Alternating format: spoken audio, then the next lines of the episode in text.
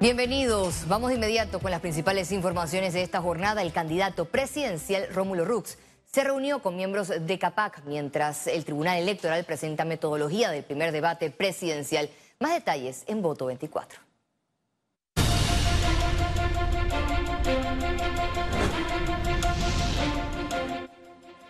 Ya todo está listo para el primer debate presidencial que se realizará el 21 de febrero en el Domo Armodio Arias Madrid de la Universidad de Panamá. Los candidatos presidenciales se verán las caras en el primer encuentro donde presentarán y discutirán sus propuestas de gobierno para el próximo quinquenio. No es del Tribunal Electoral el interés de quién gana o quién pierde. El deber y la obligación del Tribunal Electoral es presentar todas las herramientas para la igualdad de condiciones tanto de los candidatos a la presidencia de los partidos políticos como los candidatos de libre postulación. El Tribunal Electoral y la Universidad de Panamá se reunieron este miércoles con los jefes de campaña de los candidatos presidenciales para coordinar los últimos detalles. Se trata del voto informado y consciente. Queremos que la decisión que tomen los panameños futuro de nuestro país esté decidido basado en el conocimiento de propuestas, no solamente de simpatías. Para el debate, los candidatos presidenciales tienen prohibido asistir con vestuario elusivo a un partido político o campañas. Las rondas estarán relacionadas a temas fundamentales como inseguridad ciudadana, desarrollo sostenible, caja de seguro social, educación de calidad y desempleo. El día del debate, el lugar físico que debía ocupar el candidato que se negó a participar del mismo quedará vacío para demostrar su ausencia. Es importante saber también que tendremos dos moderadores, uno de TVN Media y uno de Corporación Medcon, con conocimiento de los temas nacionales relevantes el segundo debate presidencial será el miércoles 13 de marzo, organizado por el Tribunal Electoral en colaboración con la Asociación Panameña de Debate, bajo la producción del Sistema Estatal de Radio y Televisión, mientras que el tercer debate está programado para el miércoles 17 de abril en la Cámara de Comercio, Industrias y Agricultura de Panamá, con la producción a cargo de la Corporación Metcon, y por primera vez EcoTV, Canal 28, exclusivo de Tío Panamá, transmitirá los tres debates presidenciales. Félix Antonio Chávez, Econius. La Cámara Panameña de la Construcción recibió al candidato presidencial de la Alianza Cambio Democrático y Partido Panameñista Rómulo Rux y su compañero de fórmula José Isabel Blandón para analizar la visión CAPAC 2024. Capac recibió la visita del tercer aspirante a la presidencia de la República en medio de un escenario donde existe preocupación por la deuda del Estado a contratistas que asciende los 200 millones de dólares. El gremio planteó a Rux mejorar las políticas en materia de infraestructura pública, turismo, educación y la lucha contra la corrupción. La corrupción eh, es quien la ofrece y quien la recibe. Entonces, al final, la forma de hacer esto es establecer normas claras, pliegos que sean equitativos, contratos que sean equitativos, que tengan equilibrio, que le permitan a las partes entender. Y ahí entra un poco el tema del pago, porque cuando un, contratista o un proveedor ofrece un servicio y su pago está a tiempo, entonces no hay espacio para nada. Y eso no puede seguir pasando, eso tiene que cambiar. Los proveedores del Estado tienen que recibir el pago cuando les toca recibirlo, porque eso hace y evita que haya crecimiento económico, evita que los proveedores puedan hacerle frente a sus responsabilidades. Rux manifestó la necesidad de cambios a la ley de contrataciones públicas para generar confianza de los inversionistas.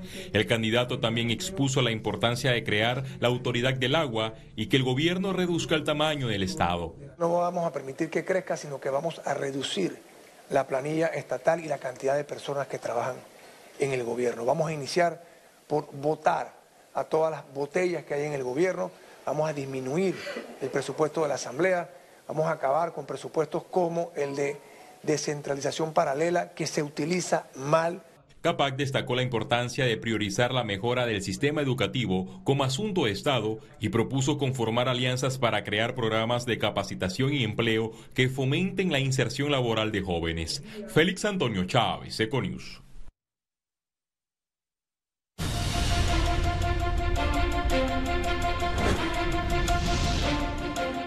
En otra información, con la entrega oficial de las llaves de la Ciudad de la Salud al presidente Laurentino Cortizo, se inaugura oficialmente la mega obra que albergarán quirófanos, hospitales de alta complejidad, unidades de cuidados intensivos con tecnología de alto nivel y novedosos conceptos de atención médica. Este miércoles el presidente de la República, Laurentino Cortizo Cohen, inauguró la Ciudad de la Salud tras más de 10 años de retraso y construcción. Hoy, con la ciudad de la salud terminada, nuestro país tiene un complejo hospitalario de primer mundo, único en el sistema de salud público de nuestro país. Durante los actos protocolares, autoridades de la Caja de Seguro Social y el Ministerio de Salud calificaron la instalación como la obra más importante en la historia de la medicina panameña. También apuntamos a que esta ciudad sea un hospital inteligente que trabaje con cero papeles, con gestión verde, que respete el ambiente, que recicle los residuos peligrosos. En la ciudad de la salud funcionarán cuatro hospitales de alta complejidad, cinco institutos y cuatro centros especializados. Nos traemos servicios especializados con el personal que se tiene. Por ejemplo, el equipo de cardiovascular, el equipo de gastroenterología, el equipo de neurología, el equipo de neurocirugía. Son personal que ya está exclusivo para esos servicios y al ser trasladados a esta área viene completo. El director médico aseguró que la ciudad de la salud reducirá la mora quirúrgica que mantenía el sistema de salud. Pacientes de cáncer, trasplante, cirugía robótica, hematología, centro endoscópico, son pacientes que requieren una atención inmediata pero de alta complejidad y que en otras unidades ejecutoras, por la cantidad de pacientes que se ven, eh, está un poquito demorado. Se trata de cirugías con apoyo robótico, disponibilidad de 1.368 camas de hospitalización, 313 consultorios, entre otras facilidades que buscan romper la necesidad de viajar al extranjero para recibir atención o realizarse cirugías de alta complejidad. Con 45 votos a favor, cero en contra y una abstención, el Pleno de la Asamblea Nacional aprobó en tercer debate el proyecto de ley que regula los medicamentos y otros productos para la salud humana.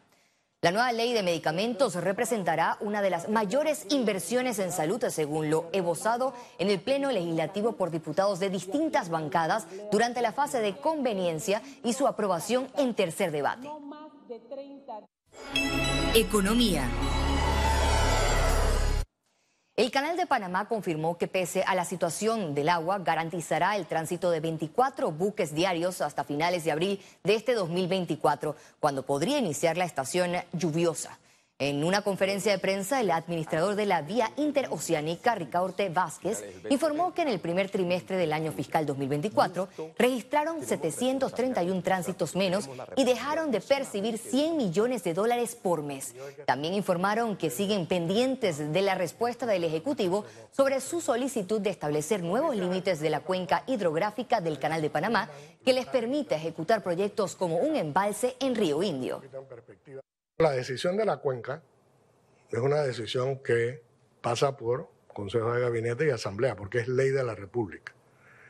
La decisión de hacer tal o cual proyecto en el área del canal, que es propiedad del Canal de Panamá, es una decisión interna del Canal de Panamá.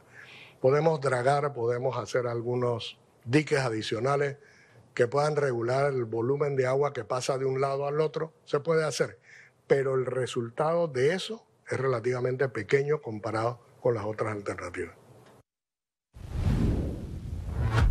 Minera Panamá informó mediante un comunicado que el pasado 16 de enero entregó al Ministerio de Comercio e Industrias un plan inicial de preservación y gestión segura. La empresa minera señala que en el plan toma en cuenta la detención abrupta e inusual de las operaciones antes del fin de la vida útil de la mina, que lo ha requerido incluir actividades y pasos adicionales para mantener la seguridad y la integridad ambiental.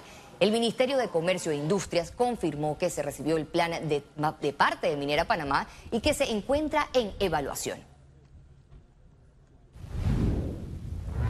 El Ministerio de Comercio e Industrias anunció que en el próximo mes de febrero convocarán a la conformación de la comisión técnica que se encargará de las auditorías y el plan de cierre ordenado y definitivo de Cobre Panamá.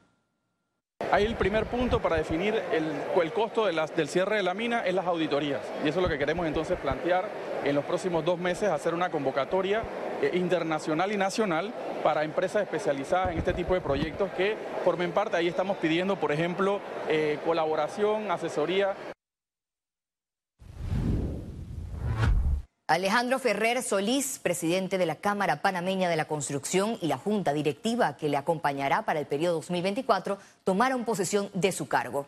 Ferrer, quien es el trigésimo octavo presidente del gremio empresarial, fue juramentado por su predecesor Carlos Alén en presencia de autoridades del sector gubernamental, gremios del sector privado, candidatos a la presidencia de la República y miembros de este gremio empresarial.